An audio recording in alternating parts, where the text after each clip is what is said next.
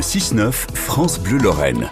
Les portraits de Vianney Huguenot, c'est tous les jours. Vianney, notre conteur lorrain au micro de Damien Colombo, des lorrains parfois célèbres, parfois un petit peu moins. Aujourd'hui, une Messine Dominique Beaupetit. Bonjour Vianney Huguenot. Bonjour Damien. Je cite, les bons d'un côté et les méchants de l'autre, ça ne marche pas comme ça. La vie est plus compliquée. C'est la conviction première de l'avocate Dominique Beaupetit, votre portrait du jour. Oui, le, monde en mode simpliste, c'est pas son truc du tout. Euh, la première fois qu'on s'est rencontrés, elle m'a parlé de Jean Zay.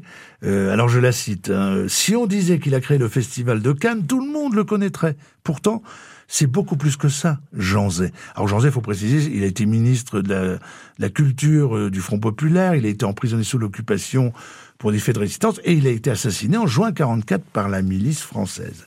Et je cite à nouveau Dominique Beaupetit. Jean Zay été l'un des détenus les plus célèbres de notre histoire, et il a raconté de façon sublime son enfermement. Il décrit la solitude et la perte des repères. À un moment de son incarcération, il accroche son regard sur une mauvaise herbe qui pousse dans la petite cour pavée sur laquelle il a une vue. Il va s'intéresser à cette herbe, il n'a rien, il est seul. C'est ça la souffrance. Jean Zay était un vrai résistant. Fin de citation. À bien des égards, L'avocate Messine l'est aussi résistante, certes différemment, dans un autre contexte, une autre époque, avec d'autres risques. Oui, elle cache, hein, pourrait-on dire, et mmh. avancer à contre-courant ne semble pas lui déplaire. Non, à mon avis, elle y prend même du plaisir. Elle dérange, et sans doute d'abord l'opinion publique. Je la cite, les Français ne s'intéressent à la prison que quand ils sont dedans c'est confortable de penser que les méchants sont tous là-bas et qu'on est du côté des bons. La prison, ça n'arrive pas qu'aux autres. Fin de citation.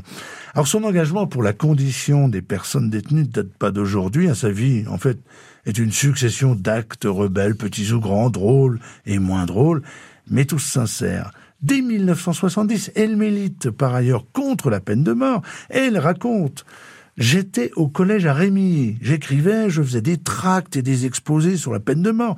Mes parents se sont dit que je filais un mauvais coton, alors ils m'ont collé chez les bonnes sœurs. C'était génial, on n'était que des nanas, on s'amusait beaucoup. Fin de citation.